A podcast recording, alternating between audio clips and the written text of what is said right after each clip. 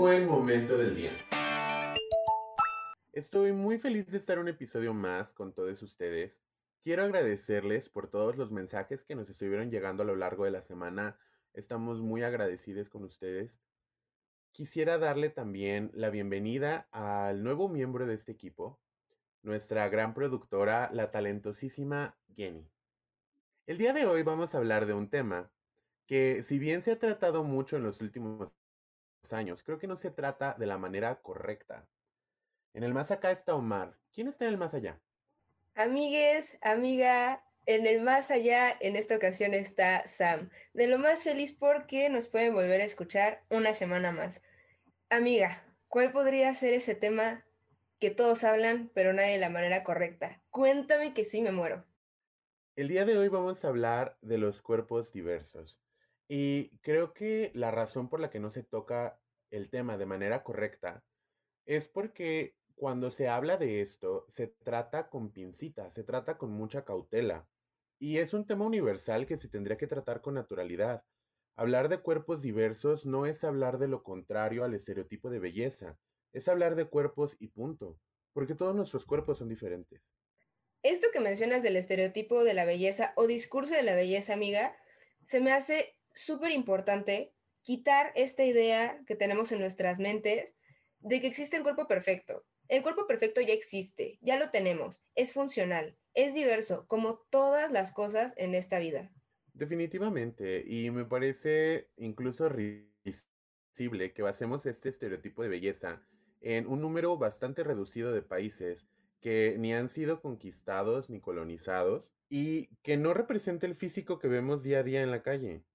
Real, o sea, en nuestra comunidad que es tan diversa, en un país que es tan diverso, ¿por qué tendríamos que discriminarnos por esas características que pues sí hablan de nuestras raíces? Ahora, si usted es blanque, está bien, si usted es morene, está bien, si usted es alte, lo que sea, está bien, está increíble. El problema es que no podemos ir por la vida señalándole cosas al resto de las personas que ellas no eligieron, como lo puede ser el cuerpo. Por supuesto. Y mira, creo que hay muchas cosas por las que podemos sentir que este físico aspiracional tendría que ser el que todos deberíamos tener. Yo sé que hay muchísimas figuras que queremos y adoramos en los medios, hay muchísimas celebridades e influencers a los que nos queremos parecer, y está bien, pero también tienes que darte cuenta que esa imagen no representa cómo debería verse tu cuerpo.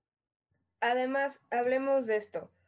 Hay personas que son fit, que son musculosas, que lo que quieras. Eso no necesariamente nos habla de salud.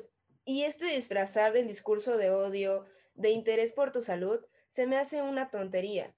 Es que te va a dar diabetes, es que te van a doler las rodillas, es que el azúcar, lo que sea. ¿Quién te dijo que eres nutriólogo? ¿Quién te dijo, oh, sí, sí, sí, sí, tú eres el médico certificado para hablar de esto? E incluso si lo fueras, ¿quién te preguntó? Literal, nadie te preguntó. Entonces, es importante que empecemos a guardarnos esos comentarios para nosotros, que deconstruyamos cañón la idea que tenemos de la belleza. Las personas van mucho más allá de un físico. Las personas son muchas cosas y un físico. Concuerdo completamente. Muchas veces nos vamos a vías que no nos llevan al lugar que tendríamos que estar que nos hace distorsionar la imagen que tenemos de nosotros mismos, que al vernos en el espejo nos hace sentir menos que suficientes. No solamente estamos hablando de los comentarios que pueden llegar a hacerte en persona, estamos hablando de lo que vemos en televisión, de lo que vemos en el cine, de lo que vemos como correcto, como apreciado. Además, amiga, justo, los medios y el mercado perpetúan esta idea de lo que debería ser de cómo se debería ver tu cuerpo, sin cicatrices, sin marcas en la piel, sin estrías, más claro de lo que debería. Y esto también se me hace súper peligroso. Es decir, hay muchas personas que ven a esas figuras, las idolatran, se empiezan a hacer una idea en su cabeza y a ver, sácales esa idea. Que mira, yo quiero aplaudir algo que está pasando, no sé desde hace cuánto tiempo, que es el hecho de que puedas ver en las historias, por lo menos de Instagram, ¿Qué filtro tiene esa persona? Yo sé que la mayoría de las celebridades tienen un cuerpo precioso, tienen una carita hermosa. Eso no les exenta de marcas en la piel, de que tal vez no se vean increíbles sin maquillaje, de muchísimas cosas. A lo que yo me refiero de esto es que está increíble que ahora que tú ves las historias de estas celebridades y de estas figuras públicas, puedas ver que también trae un filtro puesto. Puedas ver incluso qué filtro trae puesto. Así sí te puedes parecer a la celebridad que tú quieres. Y está bien, porque entonces normalizamos que su imagen no es perfecta el 100% de las veces. Y se siente correcto. Sí, también es importante saber que las personas que están en las portadas tienen, tienen filtros, tienen Photoshop, pasan por una etapa de producción. Es decir, no pueden mandar así nada más el, el producto como tal en bruto. Es algo que no sé por qué, pero muchas personas no saben, no están al tanto de que hay un trabajo de edición tras ello. Y yo también pienso que es muy bueno para el público en general que podamos saber que esa persona no se ve realmente así. Definitivamente, estoy de acuerdo. Y mira, las celebridades en su mayoría, o eso pienso yo, porque no soy una celebridad, Todavía. tienen, todavía, por supuesto, tienen la posibilidad de invertir en su físico, tienen la posibilidad de invertir en su imagen a mucha mayor escala que lo que podríamos llegar a hacer nosotros los simples mortales. Está muy bien, está muy bien que tengan el dinero para invertir en su imagen, que al final del día eso aunado con su talento es lo que venden, pero no se sienta mal usted en casa porque no tiene los mismos medios para hacer lo que ellos se hacen. También está bien. 100%. Es muy importante que los medios ya, lo necesitábamos ayer, antier, la semana pasada y hace 50 años también, empiecen a tener más cuerpos diversos en pantalla, en la portada, en el elenco, en donde sea. Necesitamos de verdad ver más cuerpos diversos. Y es que ni tu peso ni tu color de piel tendría que condicionarte el que te puedas posicionar o no en algún lugar. Hay muchísimas figuras a las cuales yo admiro que están llenas de talento y que su físico no concuerda con lo que se podría esperar de una celebridad. Y sabes qué? Que eso no tiene nada que ver con el talento. Ahora, yéndonos hacia los cuerpos diversos, inevitablemente siento la necesidad de hablar de la gordofobia. Amiga, tú sabes, me has visto, yo sé, tengo espejo, yo soy gordo. Y está bien y no me avergüenza y me siento muy cómodo en mi propia piel, pero he sido víctima constantemente de la gordofobia. Muchas veces es bastante abierta y muchas veces es de manera furtiva. Muchas veces se esconde detrás de la intención de un buen comentario. Ser gordo es una característica hasta que se convierte en un defecto. Y el no decirle a una persona gordo, gorda, gorde, y decirle llenite, que tienes pancita, esto, no nos, nos está desviando de lo que es verdaderamente incorrecto, que es que tú emitas un juicio hacia el cuerpo de esa persona. Porque las palabras son palabras. Sí, amiga, esto que mencionas de la gordofobia, a mí además se me hace una tontería. Gordofobia, igual que, que, que aracnofobia, es simplemente disfrazar el discurso de odio. Fobia es tenerle miedo a algo. ¿Por qué le tienes miedo a les gordes? Real, se me hace una tontería. Una cosa es que hayas vivido un episodio traumático en tu infancia, en, alguna parte de tu vida, no sé, con un payaso, con una araña, en el agua, y entonces tengas esas fobias. Y otra cosa es disfrazar la discriminación con gordofobia, ¿sabes? que el hecho de que exista una palabra como gordofobia, teniendo esta, esta terminación, que justamente compara muchísimas otras cosas, con odio irracional hacia un grupo segregado de personas, xenofobia, transfobia, homofobia, la gordofobia, es justificar la estupidez humana. Real. Es, es justo lo que dices, es comparar un miedo completamente justificado con algo que no tendría que existir. Completamente, y menos en un país tan diverso como el nuestro. Por supuesto, mira, vamos a normalizar a les gordes. Nosotros estamos conscientes del riesgo que conlleva, de las cosas que, que podrían llegar a pasar, de las enfermedades que se podrían desarrollar. Y está bien, va a haber muchos gordes que van a querer cambiar esto, que van a querer hacer algo por su cuerpo y hacer ejercicio.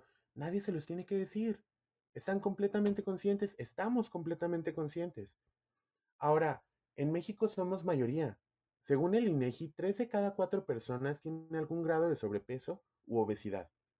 No te estoy hablando de la supremacía de los gordes, pero ¿por qué si somos mayoría nos seguimos sintiendo segregades? Además, ¿cuál es la necesidad? De verdad, ¿cuál podría ser de decirle a alguien, estás gordo? Sí, sí sabe que están gordos. Mi amiga ya lo dijo. Ella él es gordo, lo sabe, está consciente y está en cada persona decidir si quiere o no hacer algo al respecto. Pero ¿sabes qué sí no debería ser? Que tú les digas cómo sentirse al respecto. Sí, si tú tienes un problema conmigo, lidia con ello. Si tienes un problema por la manera en la que me veo, en realidad es un problema tuyo. Y a mí no tendría por qué afectarme.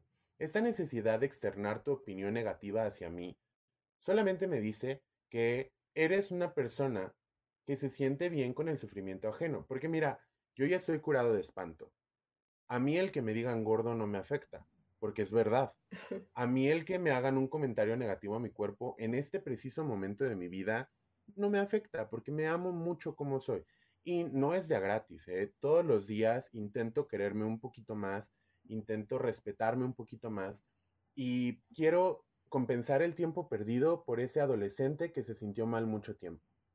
Y sabes qué, amiga, la sociedad es una maravilla, porque está mal si estás gordo, pero ¿sabes qué también está mal? Si estás muy delgado. Y entonces, ¿qué quieren? ¿Qué necesitan? ¿Qué puedo hacer por ustedes? Verdaderamente nunca es suficiente. Nunca, no importa qué hagamos. Y en estos últimos años, la positividad del cuerpo se ha llevado justamente a lo que te decía, a que al gordo no se le diga gordo y se le diga llenito, a que se le, se le usen sin fin de palabras robusto. He escuchado la- la- es, mucho este término, es que está robusto, cuando claramente es una persona, pues que está gorda. ¿Por qué no decirlo como es? Le estás quitando el peso a las palabras. Ahora, ser gorde no es un insulto. No lo uses como insulto, porque estamos muy acostumbrados a esto. A lo que yo iba es que en estos últimos años se ha normalizado tanto hacer esto, que también se ha normalizado mucho el abuso a las personas muy delgadas, porque creen, de alguna manera creen o creemos y pensamos que no tienen o que no reciben la misma cantidad de odio todos los días o la misma cantidad de juicios, llámalo como quieras, al final es odio. Exacto, ¿qué son estos comentarios de, ay, ¿y si comes? Te ves enfermo, estás acabado. También hay una cosa que en algún momento llegué a escuchar y me acaba de popear, amiga. En algún momento, a uno de nuestros amigos más delgados, recuerdo que alguien solo supuso, por la forma de su físico, que se drogaba. Y eso se me hace una tontería. Claro, ser drogadicto es universal también. Bueno, yo no voy a hacer aquí una apología de la drogadicción, amiga, pero No, no, no, no, no me malentiendas. Todas las personas pueden ser lo que quieran, lo que decidan. además de estos, de estos dos tipos de cuerpo diverso, amiga, también hay otra forma de tener cuerpo diverso y obviamente tampoco es algo que elegimos, el color de piel. ¿Por qué sería malo ser morene? ¿Por qué sería malo ser negro? No entiendo. Te voy a, te voy a comentar algo que me hace mucho ruido y que me ha estado haciendo mucho ruido en los últimos años. A las personas morenas es bien fácil que les digan negras. La negrita, el negrito, es uno de mis, de mis apodos de, de infancia, ¿no? Cero me molesta. Cero me molesta, no tengo ningún problema con ello. Pero muchas de esas personas que hacen eso les da miedo decir negro. Es que él es negro. Es que ella es negra. No es un insulto. Es una característica. No lo uses de manera negativa. Si tú le das esa connotación negativa, entonces la sigue teniendo. Cuando tú dices, es un hombre de color, pero es un hombre negro, ¿por qué estás invis- invisibilizando su raza? Cuando te refieres a personas de color, es porque hay distintas razas mezcladas, razas que no son blancas. Además, esto de gente de color me suena a que somos una cajita de crayones o qué chingados. Sí somos. La comunidad LGBT, sí somos. O sea, sí, bueno, está bien. ¿Sabes qué sí está mal, amiga? Esto del blackface. Ay, La gente blanca es bien curiosa, güey. Hace cosas bien raras. Hay miles de maneras, o sea, hablando como, como en la intención original o la intención del blackface como tal, hay miles de cosas que se le parecen. Hay muchísimas maneras de apropiación cultural que me encantaría que habláramos en otro episodio. Fírmalo, amiga, porque sí, también me encanta ese tema. Ahora, eh, por ejemplo, ¿por qué, ¿por qué estaría mal o por qué una persona pierde el atractivo si tiene acné? El acné es súper natural, lo tienen muchísimos adolescentes, lidian con él, incluso jóvenes adultos y adultos. ¿Por qué estaría mal tener acné? Digo, si lo quieres tratar, si estás en la posibilidad de hacerlo, adelante, pero yo creo que eso no le quita el atractivo a una persona. No, para nada. Y mira, yo he escuchado muchos comentarios acerca de esto. A estas personas les hacen pasar un mal rato y creo que si tú tienes un problema de acné y ya estás en tu adultez temprana o al final de tu adolescencia, es completamente válido. Y está bien y como dice mi amiga, no te resta ningún atractivo. Pero si estás en la secundaria, si estás en la preparatoria, si es completamente normal tener un barro del tamaño del Iztaccíhuatl, ¿por qué hacer sentir mal a alguien? ¿Por qué hacérselo notar? Una amiga que yo quiero mucho me dijo, sí tengo espejos, sí me doy cuenta. Por supuesto, ¿cuál es la necesidad de mencionarlo?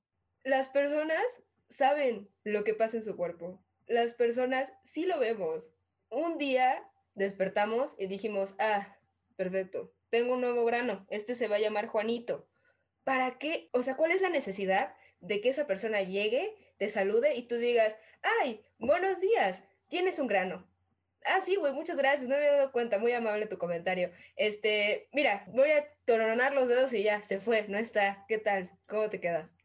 Y mira, ¿sabes qué? Que todos estos comentarios o la mayoría de estos comentarios vienen de nuestro círculo más cercano, de nuestra familia, de nuestros amigues, que de alguna manera sienten que tienen el derecho de hacer este tipo, de emitir este tipo de opiniones. Yo quiero hacer un comentario para todos porque todos somos de cuerpo diverso, la intención de los comentarios no tiene validez. Si a ti te dicen algo que te hace sentir mal, estás en todo tu derecho de sentirte mal y hacérselo saber a esa persona, para que la próxima vez piense dos veces antes de emitir un juicio hacia ti. La intención no vale, si te lo dicen con una buena intención, igual están juzgándote, no lo permitas. Además, escuchen lo ridículo que suena, es como si llega tu mamá un día y te dice, oye, mijito, te voy a decir algo, no te lo vayas a tomar a mal, es con mucho cariño por tu salud, pero de verdad que fea se te ve esa papada. Pues, gracias, ma. La verdad es que no, no me sentí ofendida. Sí, sí, este, lo voy a tomar de la mejor manera. Mi papada me encanta. Le, le voy a pintar una carita o algo. La carita empapada, dice la oreja de Van Gogh. No,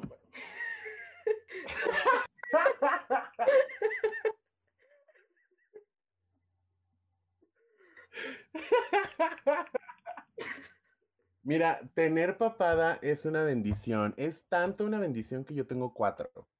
Les quiero ofrecer una disculpa. A veces hacemos estas cosas. Se van a acostumbrar. Probablemente lo amen tanto como nosotros. Esto no es broma, amigos. Sí tengo cuatro. Les puedo mandar una foto por día. Arroba la gata bajo la lluvia. Mira, yo me siento muy cómodo con mi cuerpo. Ya te lo había dicho, no me voy a cansar de decirlo. A veces lo repito también para convencerme a mí mismo. Me siento muy bien con mi cuerpo, me siento bien de ser esta persona que soy ahora. Y justamente que estás que estamos hablando de este discurso de la belleza que nos hace tanto daño, quiero hacer mención de renunciar a la belleza. Y renunciar a la belleza fue un término que fue traído a mí por una de mis amigas más queridas. Yo no sé francés, pero la pueden encontrar como el francés rojo en Twitter. Se los voy a leer y los pronombres fueron cambiados al lenguaje inclusivo. Quiero alcanzar la libertad de ser fee sin que ello me quite el sueño, sin retorcer el concepto de belleza para encajar en él. Porque todos debemos ser belles. Porque es impensable el adjetivo fee y para evitarlo hay que hablar de belleza natural o diferente. De verdad esto lleva semanas quitándome el sueño. Yo no quiero ser belle, eso me estorba. Quiero ser carismática, empática, inteligente, sabie, fuerte honeste, resiliente. Quiero ser libre. Y definitivamente esto no es no amarme o no valorarme o tener la autoestima baja o lo que sea. Me cuido y me quiero tanto Entiendo también mi valía como ser, que no necesito ser belle o ser considerada por nadie como tal para ello. A mí me parece algo muy poderoso, a mí me parece algo para lo que yo no estoy listo, Porque yo sí siento la necesidad de sentirme bella constantemente, aunque esta belleza no sea la belleza de la que se habla. Y con esto y la necesidad de leerles esto es para hacerles saber que la belleza o la falta de belleza está en donde a ti te hace sentir bien. Para mi amiga el clavel rojo, la belleza no es necesaria. Y es súper válido. Para mí, Omar, sí lo es. Y adapto mi concepto de belleza para poder encajar en él. Si no encajo en el de la sociedad, sí encajo en el mío. Yo no había escuchado esto antes. Yo, de verdad, es la primera vez que, que escucho lo de renunciar a la belleza. Y se me hace un concepto bien poderoso y creo que es algo que todos deberíamos intentar hacer. Cuando estemos listos, me parece una cosa que, que, no, que sí nos va a cambiar la vida para bien. Me suena a algo que podría hacernos muy felices. Genuinamente porque debe ser cansado. Y lo digo porque en realidad a mí nunca me han señalado por mi cuerpo. Yo en general, durante mi niñez y mi, y mi adolescencia sí fui, sí fui una persona delgada. Entonces nunca, nunca me señalaron por ello. Es decir, no estaba completamente delgada, pero pues sí, ¿no? Es decir, me molestaban por otras cosas, por otras características de mi físico, pero nunca específicamente por, por mi peso. Lo que sí es cierto es que llegué muchas veces a escuchar que yo no era bonita o que yo no soy bonita. La primera vez que una pareja me dijo, eres bonita, me choqué. Me choqué porque eso nada más me lo había dicho mi abuelito y mi mamá. Creo que, creo que es parte de, del amor propio, uno, y dos, realmente nos hace tanto daño en la vida todos los juicios o todas las cosas que la sociedad espera de nosotros y de nuestros cuerpos, que son cosas que pues no decidimos, ¿no?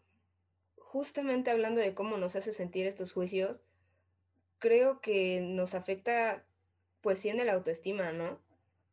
Quieras que no, tal vez muchas personas sí hacemos algo al respecto para cambiar eso. Y el problema o lo peligroso puede ser qué cosas hacemos para cambiar eso, porque puede ir de algo muy simple, como depilarte, hasta algo que, que es peligroso, como la anorexia, la bulimia, los trastornos alimenticios, amiga. Ay, amiga, ya me tocaste fibras sensibles y antes de hablar de esto, solamente quiero decirte con el corazón en la mano que eres una de las personas más bellas que conozco. No solamente en tu personalidad, que es increíble, sino también en tu físico. Te considero una persona extremadamente atractiva. Me, me encanta la manera en la que te ves y que te sientes cómoda en tu propia piel también. A pesar de que a veces eso no puede ser 24/7. Ay, amiga, sabes que yo te amo tanto y yo pienso que eres el hombre de mi vida y eres la persona más guapa a mis ojos, de verdad.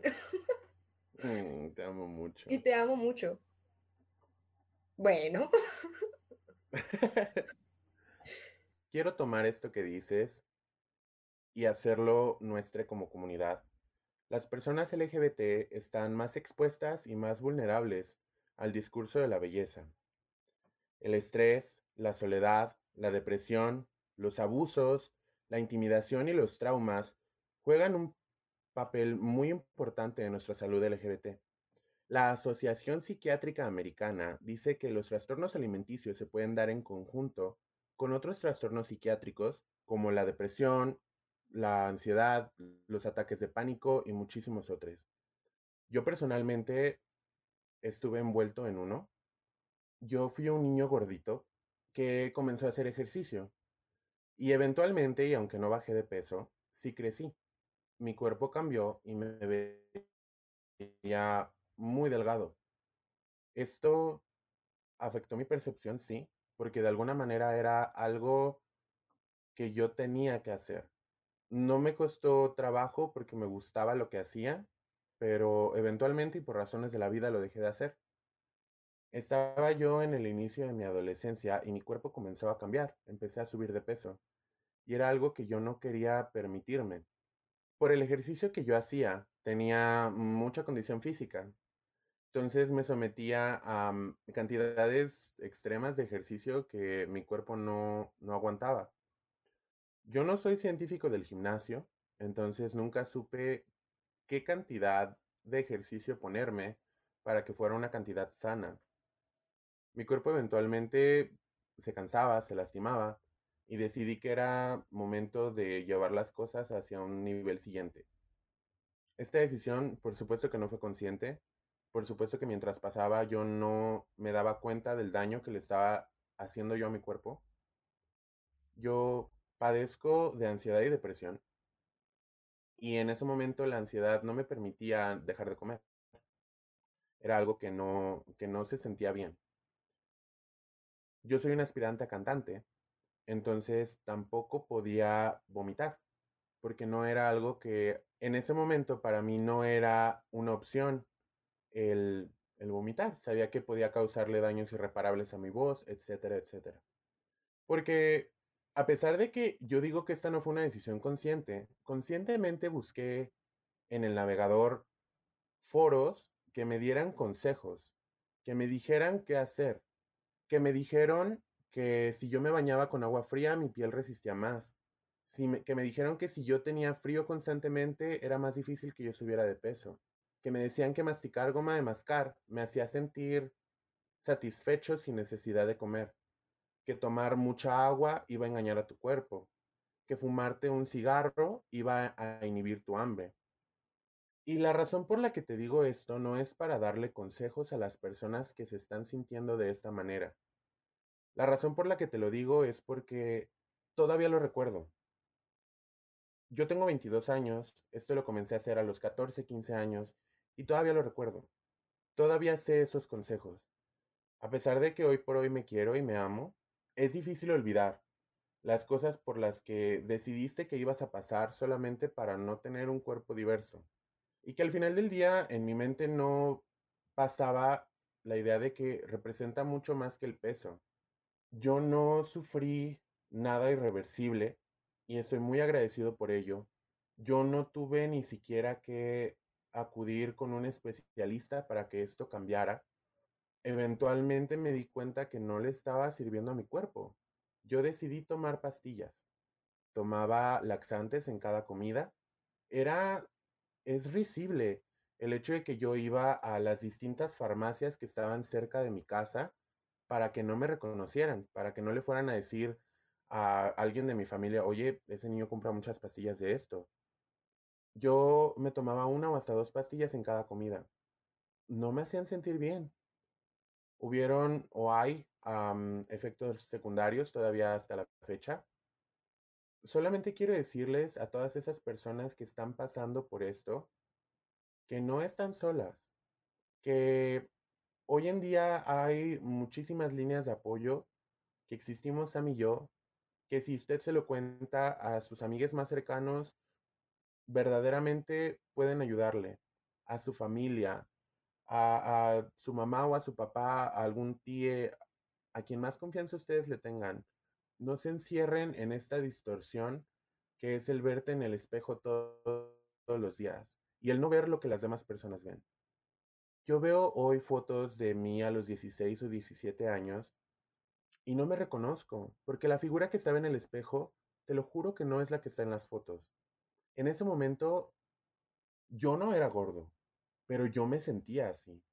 Y veo mis fotos y digo, qué cuerpo tan bonito, qué cara tan bonita, ¿por qué no me disfruté más? ¿Por qué no me dejé ser?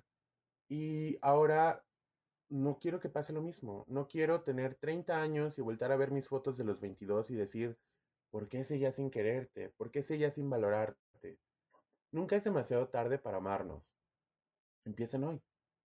Yo cada día agradezco que, a pesar de nuestras historias, la vida nos haya permitido encontrarnos y seguir aquí. Yo jamás pasé por un episodio de este tipo, la verdad.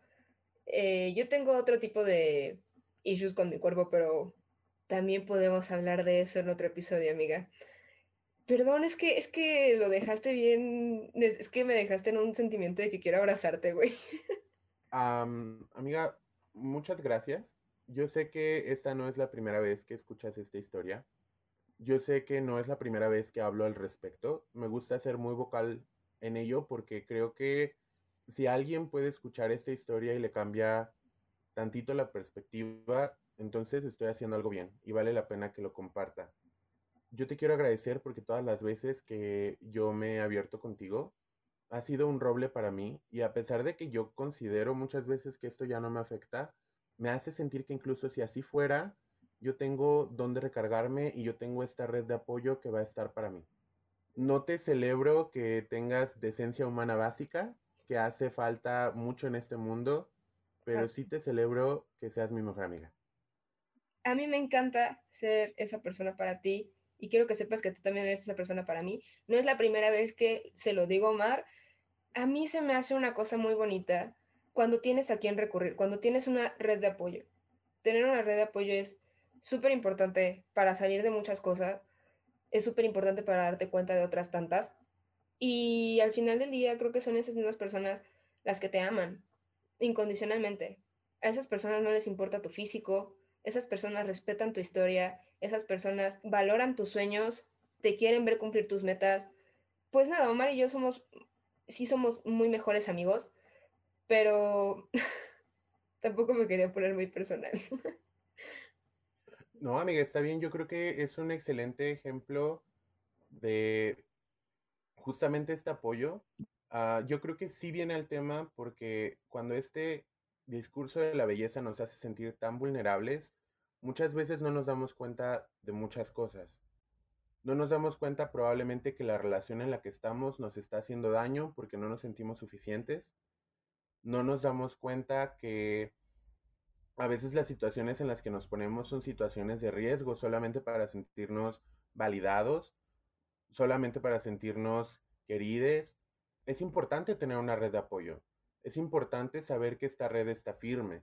Y esta red puede ser una persona y en nuestro caso en específico, esta red cuenta de varios pilares bastante fuertes, incluides nuestra familia.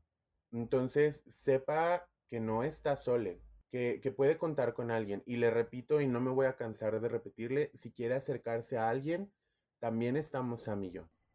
Ahora, yo no me quiero ir del tema. Yo quiero que continuemos aquí porque este tema no se acaba y tenemos para hablarle tres horas.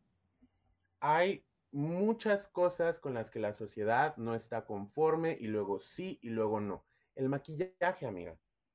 A mí me encanta ver que se hagan ojos de tres horas. A mí me encanta que no se parezcan a la persona que eran ayer, porque hoy traen tres kilos de maquillaje. Me encanta, me encanta porque es un arte, me encanta porque yo mismo lo disfruto, pero a la sociedad le molesta si usas mucho, a la sociedad le molesta si usas poco, a la sociedad nada, nada le parece.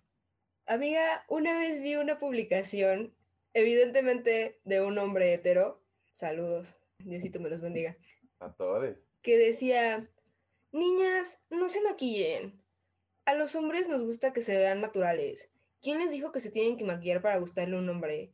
Eso no va. Las amo, besos. Y a mí se me hizo ridículo. Papito, ¿tú de verdad crees que una persona va a gastar dos mil pesos en una paleta? Nada más. ¿Para gustarte, güey? Estás bien perdido, hijo. Permíteme regresarte al camino del Señor. Las personas se maquillan porque les gusta hacerlo. De verdad, es un arte. Y si les hace sentir mejor a ti, ¿qué?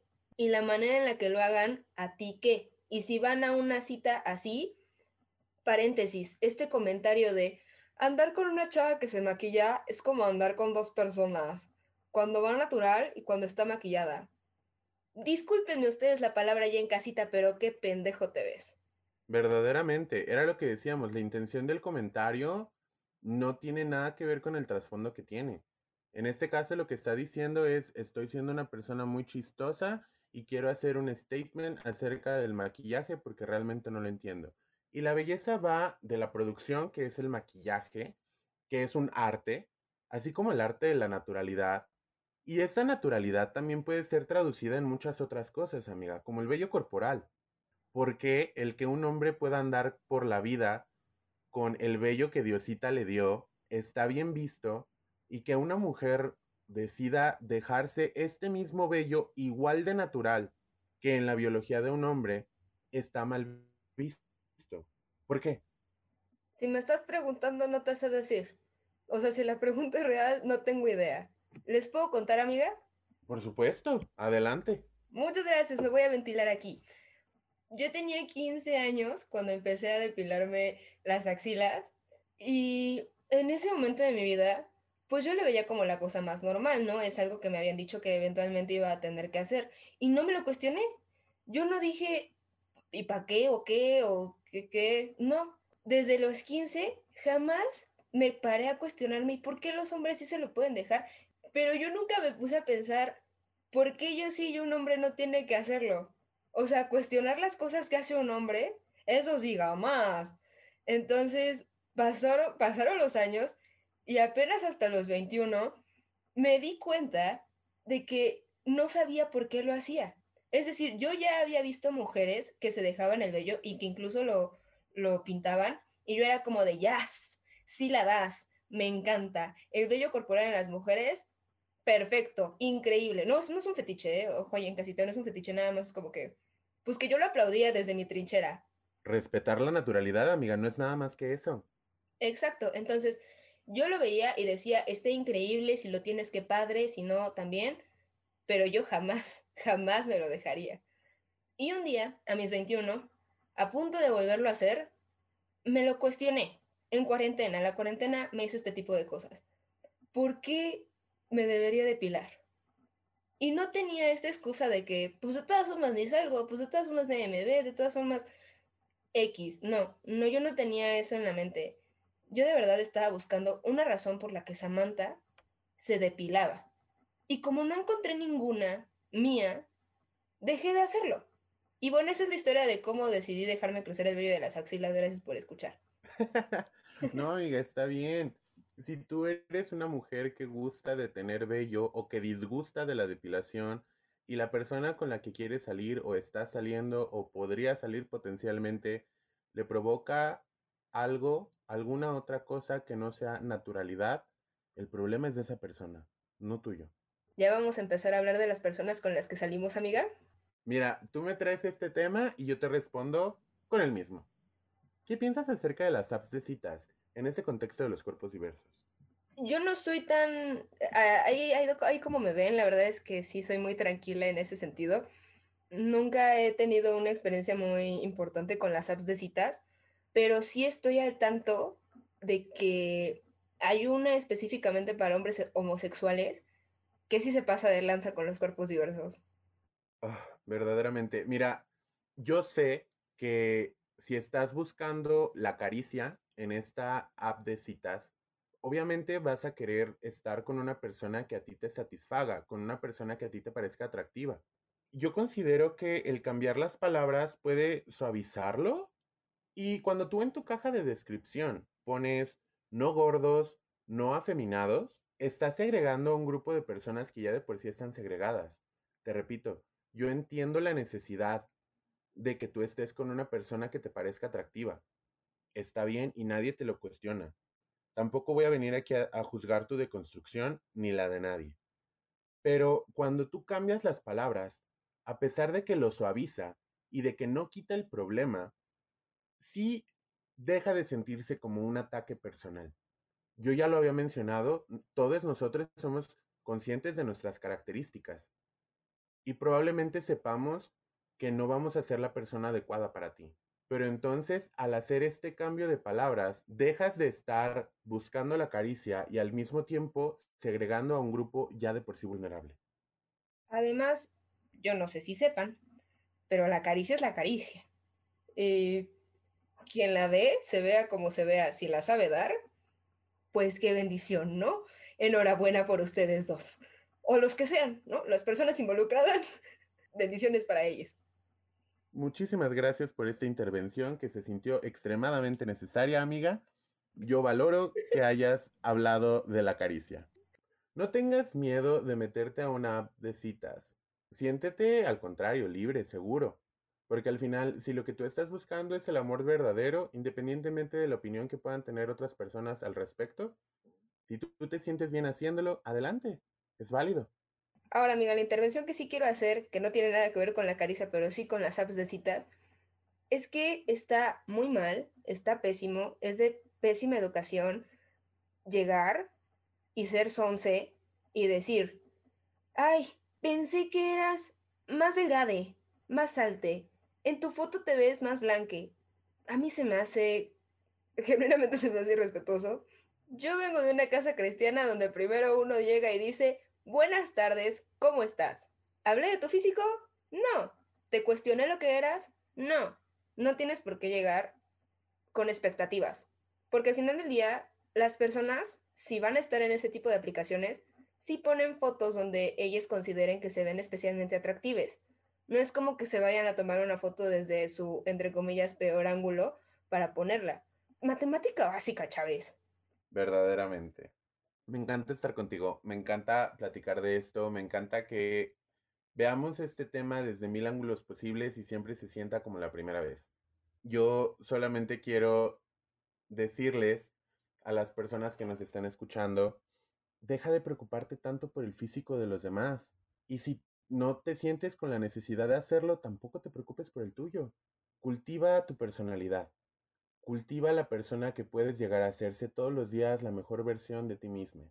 Vamos a crecer como comunidad, porque nosotros como comunidad vivimos en una intersección constante, en el que no solamente somos gays, lesbianas, trans o bis, sino también somos morenes, también somos altes, también somos bajes, también somos gordes, también somos flaques. Vamos a levantarnos el evento, vamos a hacernos sentir mejor constantemente. Cambie todos esos juicios innecesarios por un qué bonita estás. ¿Qué te hiciste? Y deja que te diga lo que se hizo. Porque a veces puede ser algo tan simple como ponerse una mascarilla con letras chinas que no entendió y que le hace sentir bien.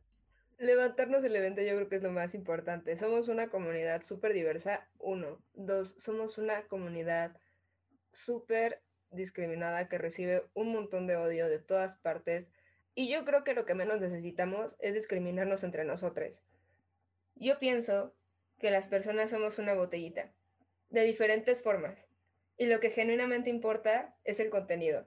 Somos una personalidad, somos una historia, somos todas las cosas que nos han pasado, somos nuestro carisma y somos todas esas cosas que tenemos por decir al mundo, y no nada más un físico.